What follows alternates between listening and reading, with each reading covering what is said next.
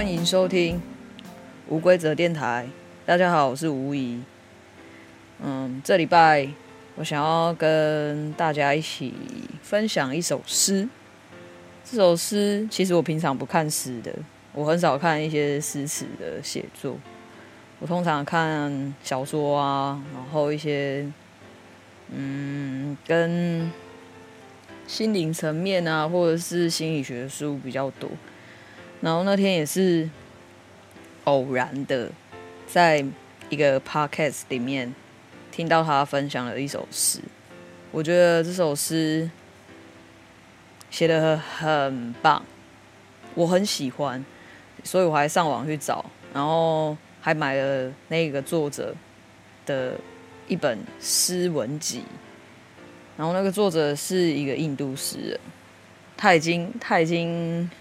啊，离世很久。他是一八一八几零年代的人啊，他的生他的他的一些作品也都是离距离我们很遥远的时，要很遥很遥远的时间了。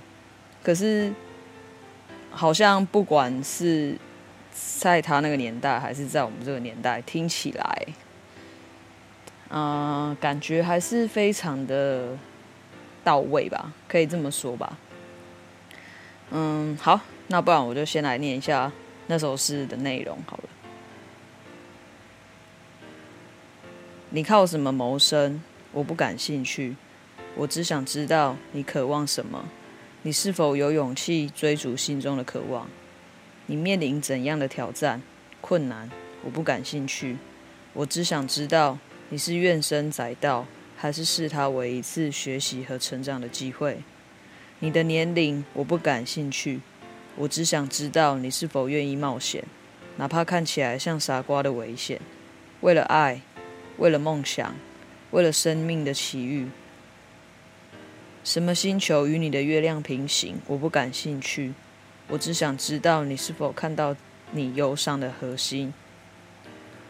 生命的背叛是敞开了你的心。还是令你变得枯萎，害怕更多的伤痛。你跟我说的是否真诚？我不感兴趣。我只想知道你是否能对自己真诚，哪怕这样会让别人失望。你跟谁在一起？我不感兴趣。我只想知道你是否能跟自己在一起。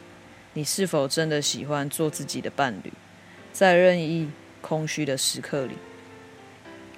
你有怎样的过去？我不感兴趣。我只想知道你是怎么样活在每一个当下。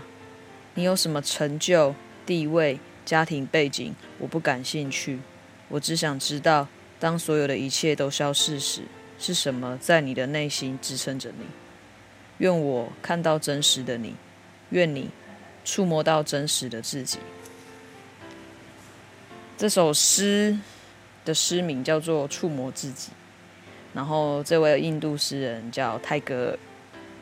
嗯，我想应该很多喜欢读诗的人应该都有，都蛮常听到这个名字的吧？我猜啊，因为他好像真的是蛮有蛮有名气的一个诗人。我也有上网搜寻他的书籍，蛮多本的。嗯、呃，我自己个人买的那一本叫做，我看一下，我买的那一本叫做《流吟集》，然后里面都是一些短诗。嗯，我那天买啊，我买电子书，所以很快就可以看到，看看看着看着就读了他快要一百多首的诗。其实我都觉得写的蛮美的。嗯，虽然我英文没有很好，因为他我买的那个电子书上面是有中文跟英文，可能应该也可以把说，呃，翻译把它翻得很好，让我可以更能够体会英文写所写的内容，然后加上中文这样子读起来，真的就是觉得说他用。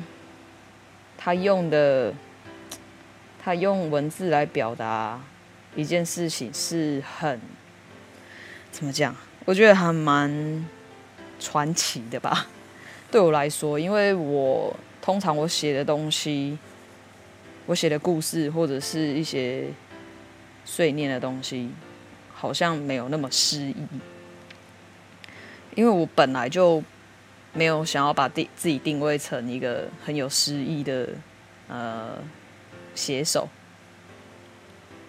因为我就觉得说，我感觉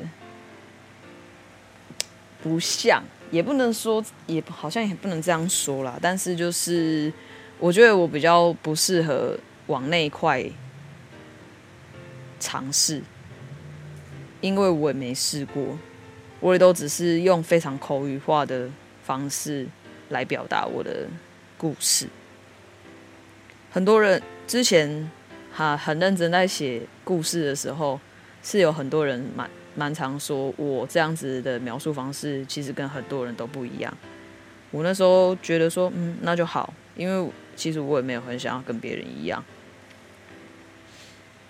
但是就是看完啊，读听到他这一首诗，然后自己在看完这首诗，还有他其他的作品之后，发现其实有时候用很美。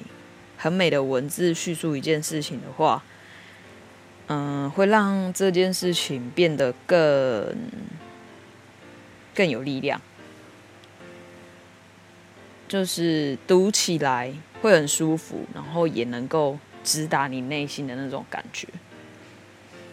可是不管是诗或者是小说或者什么，我想应该每个作者都希望会有这样的效果吧。因为毕竟我自己也是这样想，我也很希望我写出来的东西，不管是用什么方式表达，都可以很很有力量的送给大家。然后，嗯、呃，读完那本那那那一个那一个诗呃泰戈尔的诗集之后，我还看了另外一本书。这礼拜我们就先来聊聊我看了这些书好了。因为我发现这本书也是买了很久，但是一直都没有时间看。但是因为中间我都在看其他书，所以就先把它放着。于是我就上礼拜上礼拜六的时候，我就把那本书拿出来看了。那本书是现在很红的一个作者写的，《好好再见，不负遇见》。因为我之前有看过他第一本书。呃，不是第一本啊，他的第二本就是之他好好再见，哎，不是不是，他叫那个好好生活慢慢相遇。那本书是他的那一本，我看完之后，哎，觉得蛮也蛮喜欢他的文笔的，因为他他的他的字数其实都不多，所以我都可以看蛮快的。我也是，我礼拜六那天好像也花了一个晚上就把他第二本书。好好再见，不负遇见，看完。然后那本书感觉很像被他带回青春，你知道吗？这种感觉，呃，应该是说他给我这样的感觉，好像就是蛮符合我现在想要回忆一些过去的事一样。因为我最近也有。开始准备要参加一个比赛的故事，这样，然后故事的内容大致上应该也都是会用我的、我的、我所经历的一些青春的事情，还有过不是青春的事情的事，然后组合而成的一个故事，然后。我觉得看完他那一本书之后，对我来说蛮有帮助的。我也分享一个小小段，他从他在书里面一小段字，我觉得我觉得也是蛮打动我的。他写着：“灵魂流浪了一辈子，而我不知不觉，终于开始期待好日子。”我觉得三十岁之后。对于灵性这件事情，蛮多好奇的。我自己个人，因为人家都说我们有灵魂，可是灵魂是我吗？还是灵魂，它是一个，它算是一个我，可是它是一个真正的主人呢？这个目前，嗯，我也不确定，只是我有听过这样的说辞。我也很想知道，说我到底是我，还是我的灵魂操控我的？不要不要说操控好了，在指引我方向的这个是我的脑袋，还是我的灵魂？很奇妙吧？但是有时候我也很常，就是像他那句话写，灵魂流浪了一辈子，我不知道他流浪了多久了。但是如果说以我这辈子来说，感觉他好像确实流浪很久了，那种流浪是我带着他在流浪的感觉。嗯，就是明明知道他好像是我，可是又很多时候我会觉得说他不是我，然后感觉好像有点靠近他，又好像不是在靠近他。反正这种感觉我很难形容，但是如果说有去参与一些比较灵性的课程，比如说不要不要想得太太太过于神奇的事，就是说瑜伽好了，或者是像心理学这些事情这些层面来说。像瑜伽，大家的大大家所诉说的瑜伽课程都跟身心灵有关系，因为你会透过你的身体来了解你的自己内心所要所想要表现出来的一部分。这跟之前我跟王伟有录到一集，就是说身体的疼痛其实是在告诉你，你哪个层面、哪个心里面受伤了，或者是。呃哪个哪个哪个身体哪个部位的疼痛是代表哪个部你哪个哪里受伤了？就像就像呃、欸、子宫嘛，最常讲的就是子宫，因为我们我们两个都很常经是会经痛的人，所以我们很常聊起经痛这件事情。那关于经痛这件事情，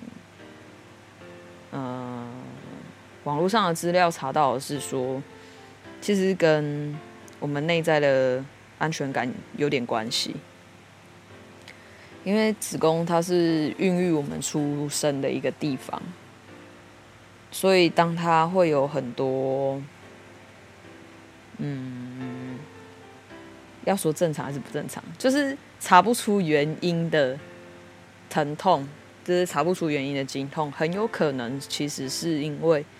我们对于某个部分是没有安全感的，也许是我们现在的家，又或者是对自己的个人身体方面是没有安全感的，所以会导致它会产生疼痛，这是一种提醒。然后也有关于，我是之前也有看过关于很多创伤的影片。很多创伤会造成很多身体的负担，也就是说，身体的负担，它一旦负荷过重的时候，它就会开始产生一些疼痛，包括一些癌症啊，或者是慢性疾病，这些其实都跟我们的情绪，反正就是跟我们的身心有关，然后。其实现在现在应该大家都蛮蛮常在听听到一些身心灵的事情，我也觉得说我们真的必须要了解身心灵一些资讯，或许会让我们更容易面对我们自己个人内在的问题，这也是一种爱自己的表现吧。因为有很多时候。不管你怎么想，不管你怎么找答案，你就是会找不到。但是，我开始身接触身心灵之后，学会到的一件事情就是慢啊、慢下来，不要急着去找答案，你就等。反正你觉得你没办法做什么的时候，你就是等候。这个等候其实也是一个你做了什么了，并不是代表你没有做什么。选择等候之后，其实也不会过多久，你就会等到答案了。这是我这几年来感受到的事。嗯，也许也是因为这样子，就是愿意慢下来之后，就会有一种你不是你的感觉，就是你不知道你到底是你还是你的灵魂的那种感觉。然后，既然我们还是主题还是内心的哲学书，那我们这一节的主题，我想要把它定义为慢。慢下来吧，慢下来了解自己，慢下来等答案。就是我觉得跟我所读到的这两这两本书都也有一点小小关联，就像触摸自己一样。他所说的每一句话，都是为了要让我们往内心去找寻自己。不而且是不疾不徐的那一种，你不需要很很急着急着说要从你内心里面找到答案，从你的疼痛里面找到答案。反正你如果真的想知道，你意识到这件事情的时候，答案就在朝着你而来的。我现在是这么觉得的。然后还有另外那本书《灵魂流浪了一辈子，而我不知不觉期待好日子》。我的观点是，其实你从后面看回来，或许就可以更能体会他那句话的意思。我自己的观点是这样，因为你也有很多人说，我们对生活的一切是跟自己的信念有关。当你的信念是什么，你的生活就会变成什么。所以我觉得，如果信念真的那么重要的话，那我们何不？就好好的将自己的信念培养成一个好的信念，让每一天可以出现在我们生活里面的人事物都是美好的。嗯、可是也不不会完全都是美好的，这一点，我想我觉得应该也要提醒大家，就是好坏它本来就是一起的。但是好，对于好坏的定义是我们在定义的，就是这个人，这个人你也许不喜欢，可是当他出现的时候，你已经定义他是一个你不喜欢的人，所以你就不喜欢他了。所以好坏，反正这个世界上所有事情好坏都是相都是相在相连的，它不可能只有好没有坏，但是。就是要看我们怎么去想这件事情。如果我们对这件事情没有好坏的评断的话，那它就没有好坏了，就跟信念有关。这也是，呃，慢慢了解自己之后，才也渐渐的对身边人事物有这样的看法吧。因为我以前也是蛮容易评断的，评断好坏啊。我喜欢这个人，我就不不太想理他。我喜欢这个人，我就跟他多讲几句话，就是很容易就出现一个判断。只要那个人，呃，一举一个举动不喜欢，我就开始会心里就会有很多 OS，就觉得就会说什么啊，他怎么这样啊？他不是我，他可能跟我不合哦，或者怎么样。但是其实这都是阻碍自己去成为一个更有可能性的人。因为我很想要成为一个很很多可能性的人，所以我会不断提醒自己说，要放下那些偏见，或者是原本的信信念吧。因为有时候你紧抓着一个信念，就是念头，信念也等于念头嘛。很多我们每一天就是有很多念头会出现，不管好的坏的，它都会出现。可是。很多时候，比较不好的念头会困住我们自己，我们会一直往里面钻。钻牛角尖啊，然后把自己搞得心情很差。可是很奇怪的是，这就是我们人类很自然的一种思考模式。可是我觉得说，如果有别的思考模式，可以试看看，让自己更轻松的生活，也蛮好的。所以我又看了第三本书，嗯、那本书的名字叫做《转念的力量》。其实我那时候上个礼拜。也不知道为什么，就是忽然有一点点沉重，有很多不好的念头一直在我脑脑里、脑子里面飘来飘去、动来动去。然后其实我我知道我的那个念头来了，可是就是还是会忘记说，我到底应该要怎么把它去除掉。也许也许就是这么的刚好，于是我就把那本书翻开，翻开看之后发现哇，哎，蛮受用的哦。因为一一看，一看完，我还没把它看完，但是看了大概三分之二了吧。看到三分之一的时候，其实我觉得心情就好很多。就是一本很神奇的书，不知道是他神奇还是我神奇。然后神奇神奇的感觉一直延续到今天。我也觉得这几天这样子过下来，好像。嗯，我的念头减少了，可能我也有刻意提醒自己说不要再去想有的没的这样，但是我的念头的确减少了很多，就主要就是想一些呃我可以控制的事情，我可以控制的范围，比如说像今天比较早下班，我就哎不然来录个音，或者是我的故事也还在进行，我就多花一点时间来构造一下。或者是写构造，然后跟加打字这样进行我的故事，或者可以再多花一点时间把那本书看完，然后再跟大家分享。